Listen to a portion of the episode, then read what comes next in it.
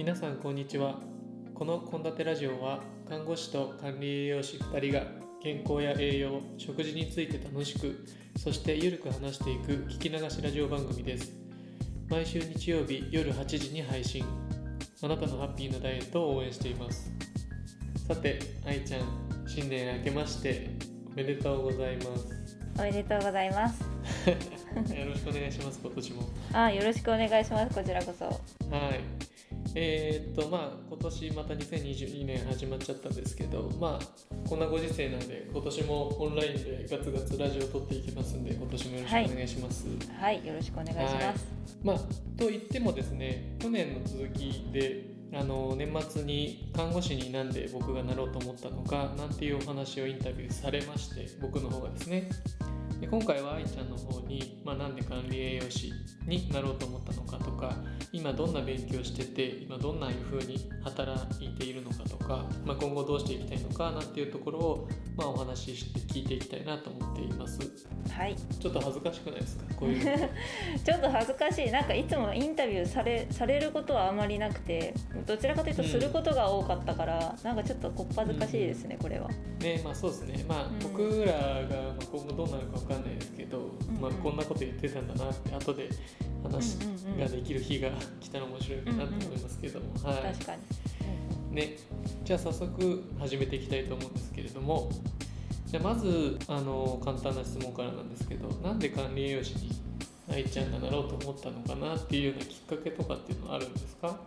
はい。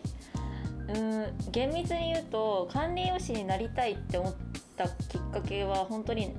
実はなくてどちらかというと私高校生の時からすごく健康っていうものにすごく興味があってまあ多分誰しもが持ってると思うんですけど、健康とかその人間の体の代謝とかまあなんかその巡りというか、まあ、栄養素がどういうふうに体の中で代謝されてどういうふうに健康につながっているのかっていうところにすごく興味が湧いてあれですよね生物選択とかをして生物の授業とかを通して人間の体というか生き物の体ってすごく面白いなっていうのをなんかこうちょっと考えていて、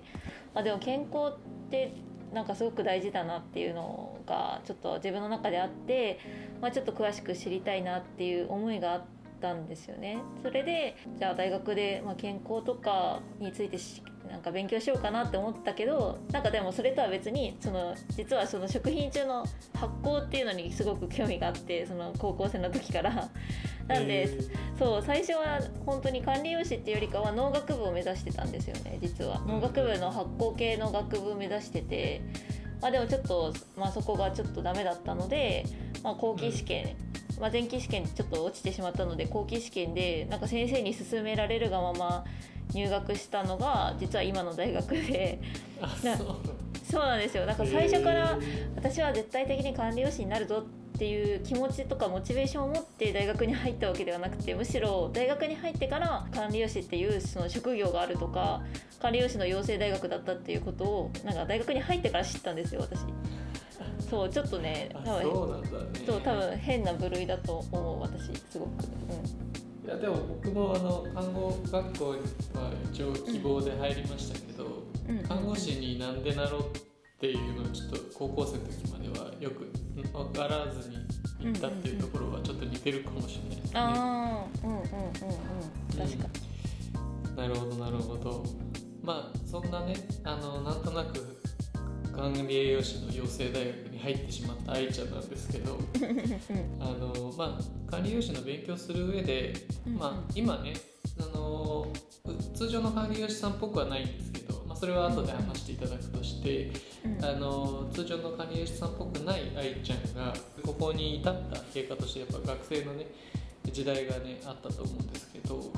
その大学時代っていうところでまあお勉強するにあたって大変なこととか、まあ、楽しかったこととかっていうのはあったんですか？うーんそうですね。なんか管理栄養士って聞くと栄養士さんだからあの食べ物の栄養とかうん。食材の栄養素だったり体内での栄養素の代謝だったりっていうのをなんとなく勉強するようなところなんだろうなっていうのを最初に、まあ、1年生の時になんとなく感じ取ってはいたんですけど実はなそのそれだけではなくてもっと管理栄養士っていうそのイメージを超えて例えばすごくびっくりしたんですけど統計学とか経営学みたいなところまで勉強するんだなっていうのをなんかちょっと知ってすごくびっくりしたんですよ。経営学なんてなんで勉強するんだろうって思いながらなんかその一般教養でもなくちゃんと授業のカリキュラムとして経営学が入ってたりまあ分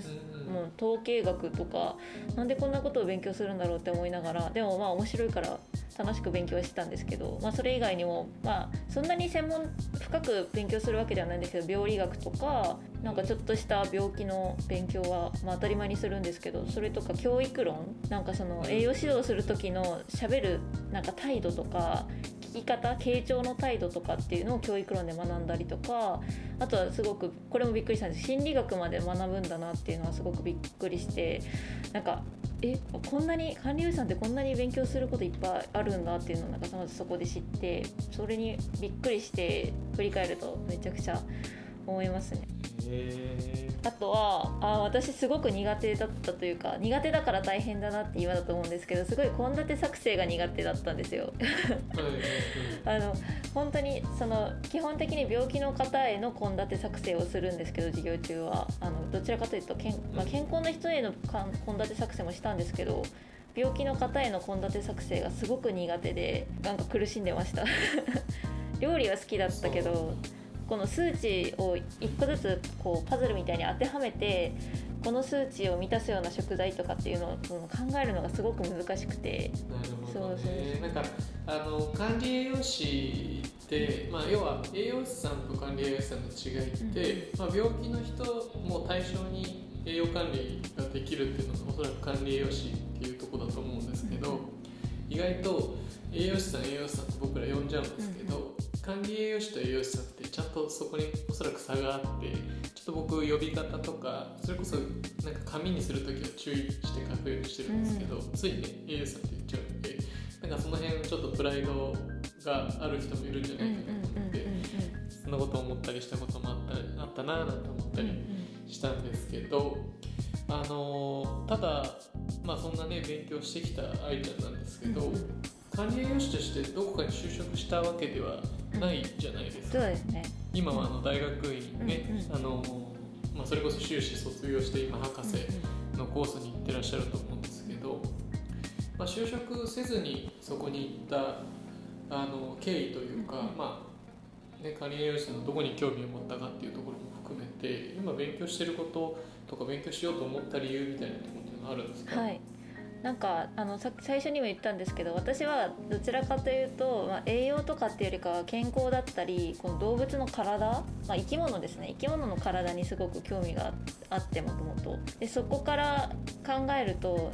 管理栄養士として就職しても自分と自分の中で知識がこう積み重なっていきはすると思うんですけどもうちょっと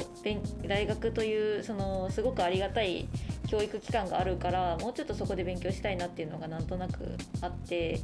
なんか4年間じゃ足りないなっていうのがどこかにずっと引っかかっていたっていうのとあと最初に話したように私はすごく、えー、と発酵？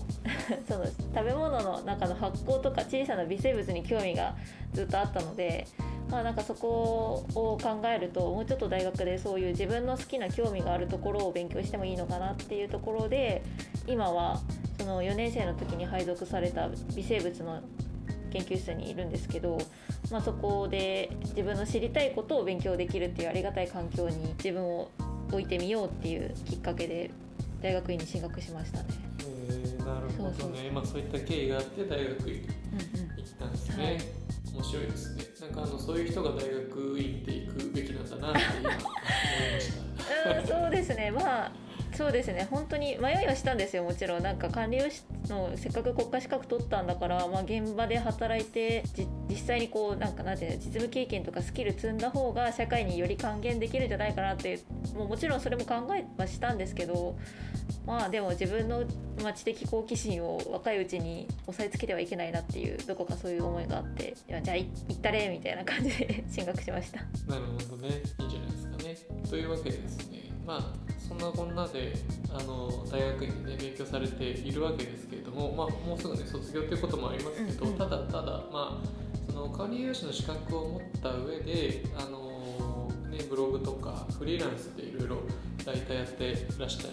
ねいるところもあるのでもうそういったところに関してはあの、まあ、こういうねご時世っていうところもあるんですけど実際今後の働き方も含めて、えーちょっと聞いていきたいなと思うんですけど、うんうん。まあ、今現状っていうところでは今の働き方、まあ、学生が本文ではあると思うんですけど、今どのように感じて進めているところなんですかね？そうですね。あ私の場合なんですけどえっ、とまあもともとは博士にで博士卒